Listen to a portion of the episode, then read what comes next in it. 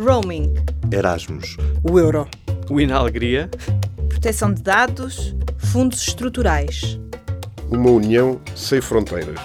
A Europa que conta. Faltam pouco mais de seis meses para as próximas eleições europeias. Sabe quais são as funções do Parlamento Europeu? E o que fazem os eurodeputados em Bruxelas e Estrasburgo? Nos próximos meses, o público vai acompanhar os grandes temas que vão marcar as próximas eleições europeias. Esta semana arrancamos com um especial sobre a história do Parlamento Europeu. Vamos saber quais eram as preocupações dos europeus quando o órgão legislativo foi criado. As primeiras eleições para o Parlamento Europeu foram em 1979. Foi a primeira vez na história que se fez um sufrágio internacional. Aconteceu em simultâneo em nove países e foram eleitos 410 eurodeputados. Portugal entrou na União Europeia em 1986. Pour la première fois, les représentants de l'Espagne et du Portugal siègent parmi nous. Deputados nomeados segundo a representação dos partidos na Assembleia da República passaram a representar Portugal no Parlamento Europeu. O socialista Fernando Gomes foi um deles. Conversou com a jornalista Aline Flor sobre os primeiros anos como eurodeputado. Conta como foi a batalha política que travou antes de abandonar o Parlamento Europeu para se dedicar ao mandato de presidente da Câmara Municipal do Porto e falou também sobre os desafios da Europa e o bom exemplo de Portugal. Ainda se lembra da primeira reunião em que participou no Parlamento Europeu? Sim, lembro-me perfeitamente da, da, primeira reunião, de tudo o que aquilo significava de maioridade para nós próprios deputados escolhidos naquela altura.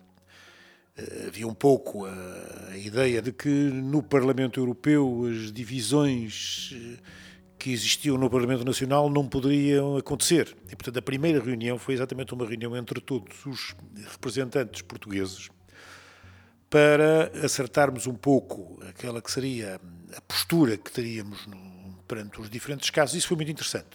Interessava defender Portugal mais do que a estratégia partidária que nos levava lá. Foi um passo extremamente importante porque, eh, habituados a criar determinado tipo de segregações partidárias no Parlamento, ali convivíamos de uma maneira diferente. Isso funcionou sempre assim enquanto eu lá estive. Eu acho que o momento mais emocionante foi, ainda hoje me recordo com nitidez, foi o dia em que Mário Soares e o rei de Espanha foram ao Parlamento Europeu para chancelar, digamos assim, a entrada de Portugal e Espanha na União Europeia e a presença dos deputados portugueses. Hoje, como já fazemos parte integrante desta União Europeia e já há bastante tempo, não damos por isso, e sobretudo as pessoas mais jovens não dão por isso. Mas nós éramos uns, os pequeninos da periferia da Europa eh, que passámos a ser, pela entrada de Portugal na União Europeia, eh, igual aos outros. Deixámos de ser um país periférico e pequenino para passarmos a ser um país com, com direito a sentar-se à mesa dos mais poderosos da Europa. E quais foram as primeiras uh, grandes vitórias então que conseguiram para a vida dos portugueses? Foi um período interessantíssimo esse, porque era o período em que se começou a tratar das grandes transformações da União Europeia, da que viria a ser a União Europeia.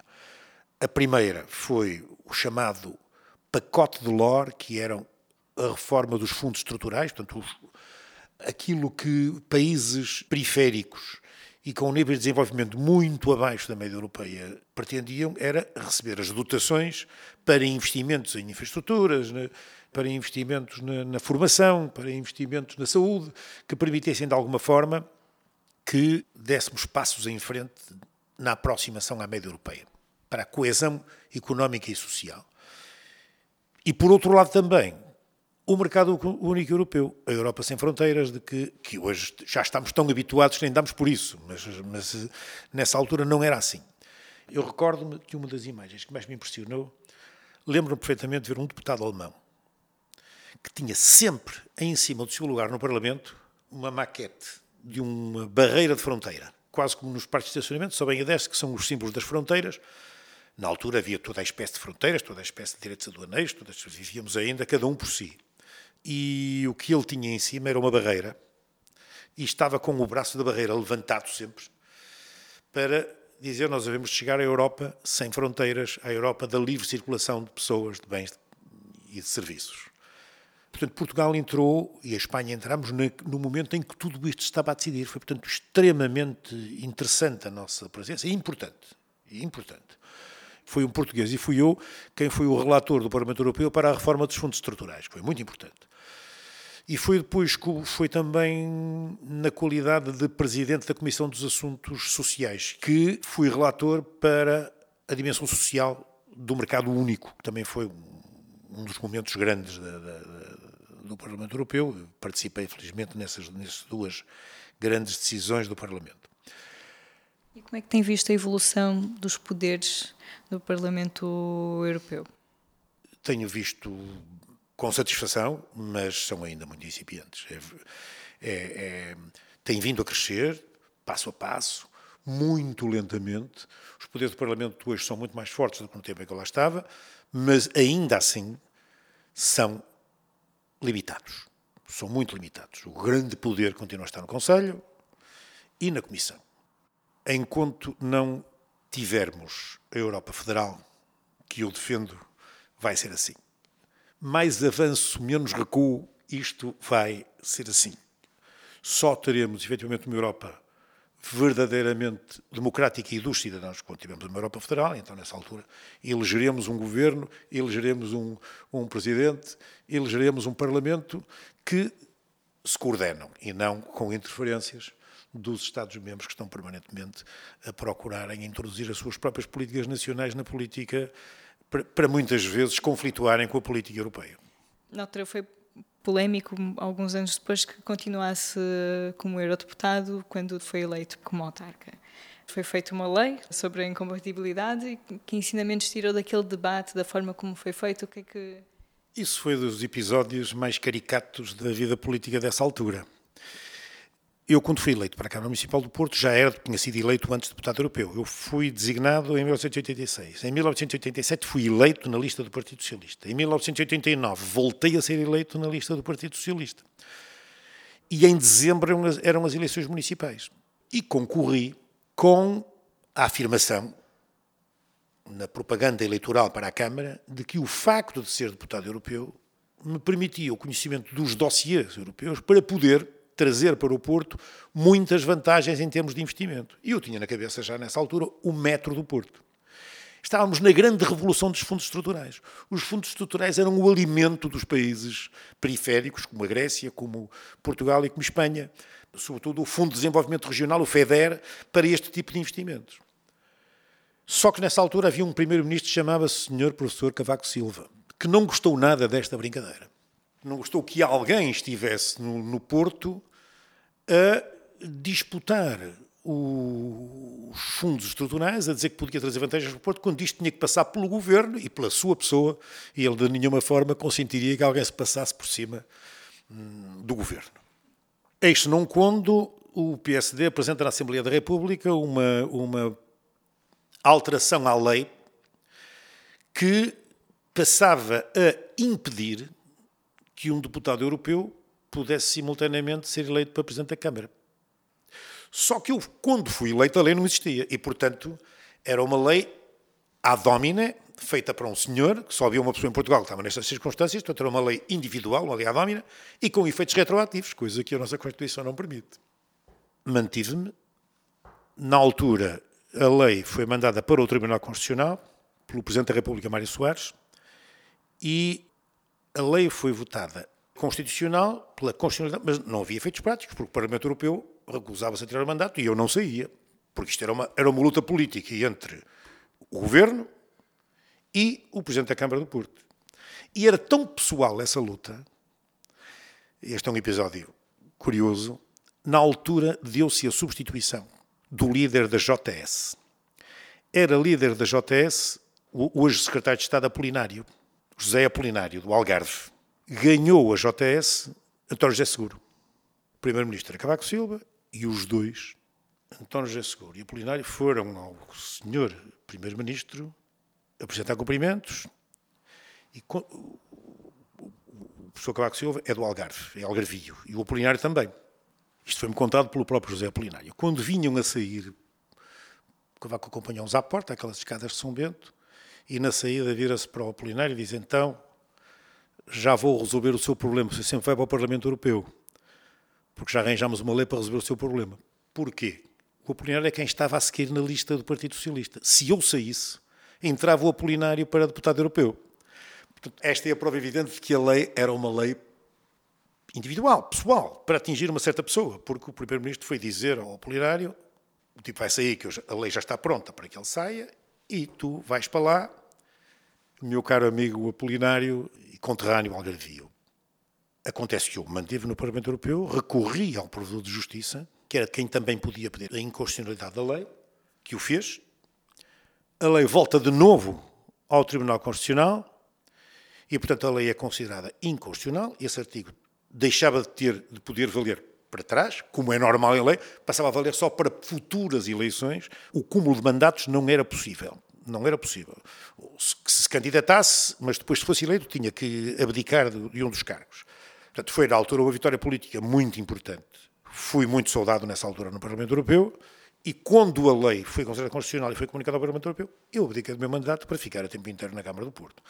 Devo dizer-lhe que era muito difícil ser Presidente da Câmara e Deputado Europeu uma das coisas perdia a ineficácia. E a que perdia era o Parlamento Europeu. Claro que eu estava sempre na Câmara, quase nunca estava no Parlamento Europeu. No fundo, essa acumulação de funções também era perversa. Era, sim, mas era muito importante, era muito importante na altura porque eu tinha muitíssimo boas relações e tinha cultivado esse tipo de relações pelo facto de ter sido o relator da reforma dos fundos estruturais.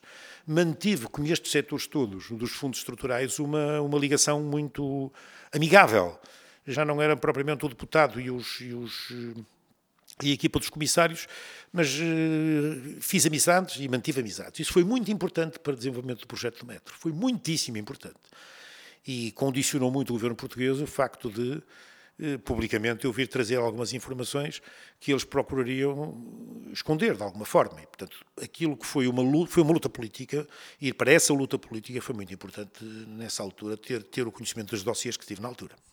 Imagino que na altura em que foi eleito no alargamento falava-se muito da construção europeia, deste alargamento, do aprofundamento da integração uh, europeia. Como é que, com o que estamos a ver agora, com o crescimento da xenofobia, uma polarização cada vez maior, nacionalismos que chegam ao próprio Parlamento Europeu, não é? Como é que tem visto estas expressões? Era inimaginável na altura.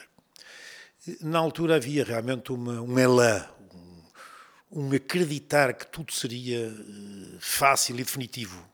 É verdade que tínhamos um conjunto de líderes na Europa que acabaram por coincidir e que fizeram desta Europa o que ela é, nos aspectos positivos.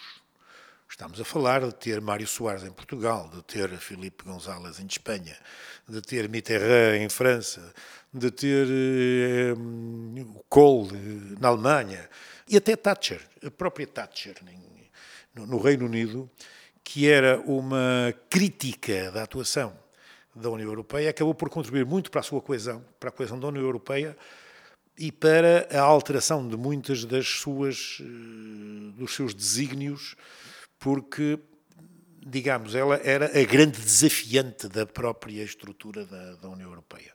E acabou por ter aqui um aspecto positivo. Mas o que não era previsível é que, eh, numa Europa que se quer democrática, a extrema-direita pudesse vir a ter a posição que hoje tem e eh, as ideias xenófobas pudessem ter também o peso que hoje têm em muitos dos governos da União Europeia. Isso era absolutamente inimaginável na altura. E o Brexit, por exemplo, falou da importância da Thatcher para moldar também o que foram algumas das regras. Como é que imaginavam um Brexit a acontecer? Imaginava-se na altura sempre que o Reino Unido seria, por tradição, porque o Império Britânico sempre hum, estava na cabeça dos mais conservadores, que seria sempre alguém altamente crítico das orientações da União Europeia mas dado o peso que eh, o Reino Unido tem eh, na, na, na, própria estrutura, não se imaginava que pudesse acontecer o que aconteceu. E acho que os próprios britânicos, nem eles próprios imaginavam o que aconteceu. Eu acho que se pudessem voltar atrás, voltavam. Não os líderes políticos não têm condições para isso, sem perderem a face.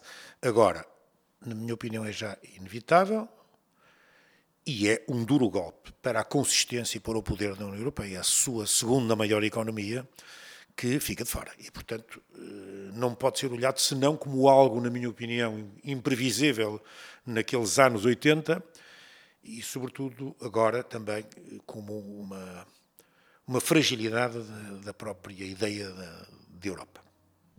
E em termos de identidade europeia e cidadania e de, de, sentido de pertença, acha que nestes 30 anos nós conseguimos, Portugal conseguiu cimentar uma pertença a esta identidade europeia ou como é que...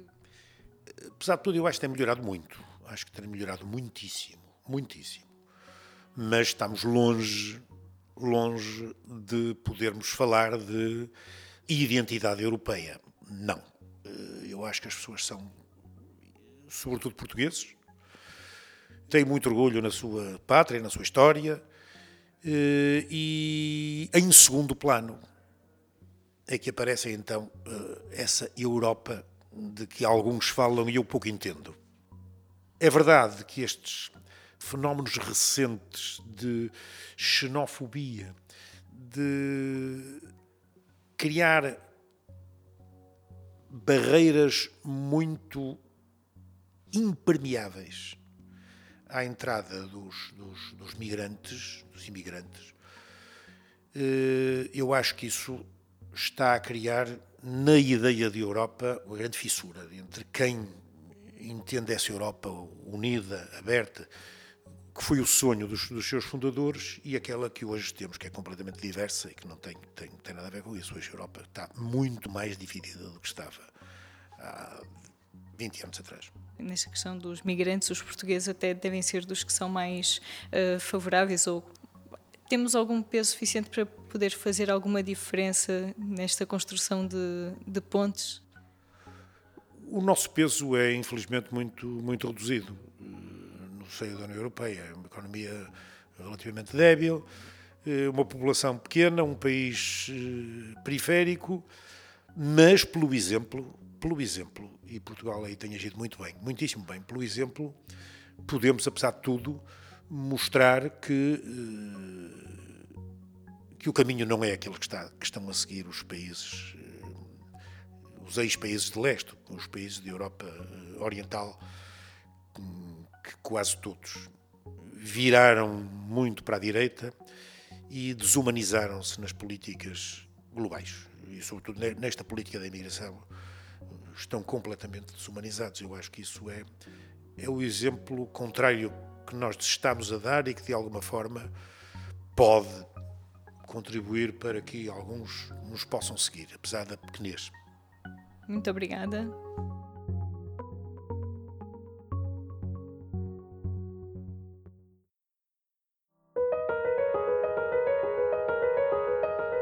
Os populismos são atuais, mas não são um fenómeno inédito. Em que alturas a Europa viveu momentos parecidos com o atual? E o que é que a história nos pode ensinar? A repórter Rita Cisa, correspondente do público em Bruxelas, conversou com a diretora do Museu da História Europeia, Constance Itzel. A nossa ideia de entrevistar a diretora da Casa da História Europeia, que é um museu que foi financiado, planeado, organizado pelo Parlamento Europeu, foi precisamente fazer aqui uma espécie de um enquadramento do contexto em que decorre, em que vai decorrer a campanha eleitoral e um pouco quais são estes eh, movimentos, tendências, fenómenos a que estamos a assistir e que, como percebemos quando visitamos o museu, não são exatamente novos. São coisas com que a Europa tem vindo a lidar há muito tempo e que, com talvez um certo otimismo, ou pelo menos com bastante pragmatismo, a diretora do museu nos disse que eh, são estes momentos de crescimento, de evolução que permitiram eh, chegar até ao momento em que nos encontramos da integração europeia. Há muita coisa que as pessoas podem aprender com a história se admitirem que se pode aprender com ela. Uma delas é que as várias crises do processo de integração europeia foram sempre ultrapassadas. Houve sempre a capacidade de encontrar soluções. E sobre temas como as migrações ou os movimentos nacionalistas, há muitos conteúdos na exposição que são muito relevantes para os dias de hoje. We explain what they what they wanted to achieve Por exemplo, sobre os movimentos nacionalistas que começaram a surgir no século XIX, nós explicamos o que eles pretendiam alcançar na sua gênese e também mostramos como esses movimentos se fortaleceram no século XX e levaram à exclusão de diferentes grupos. Mas partindo do contexto histórico do século XIX, conseguimos ver realmente quais foram as linhas de desenvolvimento e como foi a evolução desse fenómeno. E o mesmo é válido para outros tópicos como a imigração other topics as well, like migration, for example. No podcast A Europa que Conta, todas as semanas, também vamos investigar o que andam a fazer os eurodeputados portugueses. De forma aleatória, através de um sorteio, vamos escolher o nome de um parlamentar para lhe perguntar sobre a sua agenda dessa semana. Arrancamos com José Manuel Fernandes, eleito pelo PSD, que integra o grupo parlamentar do PPE no Parlamento Europeu. Senhor Eurodeputado, diga-nos, em que é que esteve a trabalhar esta semana? Bem, esta semana estive a trabalhar nas listas de voto eh, que nós tivemos. Eu sou coordenador na Comissão dos Orçamentos e a Comissão dos Orçamentos tem sempre muitos assuntos que vão a plenário, que são votados. Desde logo eh, foi aprovada a mobilização eh, de 4,65 milhões de euros para ajudar desempregados portugueses e jovens inativos nas regiões do Norte, no Centro e Lisboa, e, portanto, esta semana tive um relatório meu, que foi aprovado com uma larga maioria em plenário. O dinheiro chegará de imediato a Portugal, porque o Conselho também ele eh, já aprovou. Para além disso, eh, estou a trabalhar eh, e amanhã terei a apresentação desse relatório, que é uma negociação para um regulamento que é o Investiu. E o que é o Investiu? São empréstimos a taxas de juros muito baixas. O InvestEU pretende mobilizar no período de 2021 a 2027 650 mil milhões de euros na área das infraestruturas, no apoio às pequenas e médias empresas, na área social e também na área da investigação e inovação. A Semana de Estrasburgo, como todas as semanas, mas esta eh, também em particular, permite também um contacto com a imprensa e também ontem tive um debate na RTP eh, precisamente para falarmos sobre o orçamento de 2019. Uma coisa que me deu muito trabalho foram as centenas de votos que tivemos para o orçamento de 2019. Um orçamento que é essencial para Portugal e nós nem sempre eh, temos a consciência disso. Nós agora vamos entrar num período de reuniões com o Conselho eu também faço parte da equipa de negociação, como tenho feito sempre, e aliás, porque sou o coordenador dos orçamentos. Portugal recebe 12 milhões de euros por dia da União Europeia, vai receber no próximo ano eh, esse montante, eh, e foram centenas de votos onde defendemos, eh, nas nossas propostas, as pequenas e médias empresas, os jovens, a investigação e a inovação, os agricultores, portanto, o crescimento económico da União Europeia, tendo uma atenção especial a Estados-membros que fazem parte da coesão. Eu insisto sempre na coesão territorial, na coesão económica, na coesão social eh, e esta preocupação é algo eh, que ajuda, obviamente, Portugal. Saiba mais sobre o que fez o Eurodeputado José Manuel Fernandes em público.pt barra Europa que Conta. É também aí que pode acompanhar as últimas notícias sobre o que se passa no Parlamento Europeu e viajar connosco pela Europa que conta.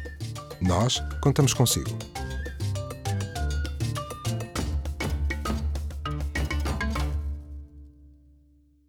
Este programa teve o apoio do Parlamento Europeu.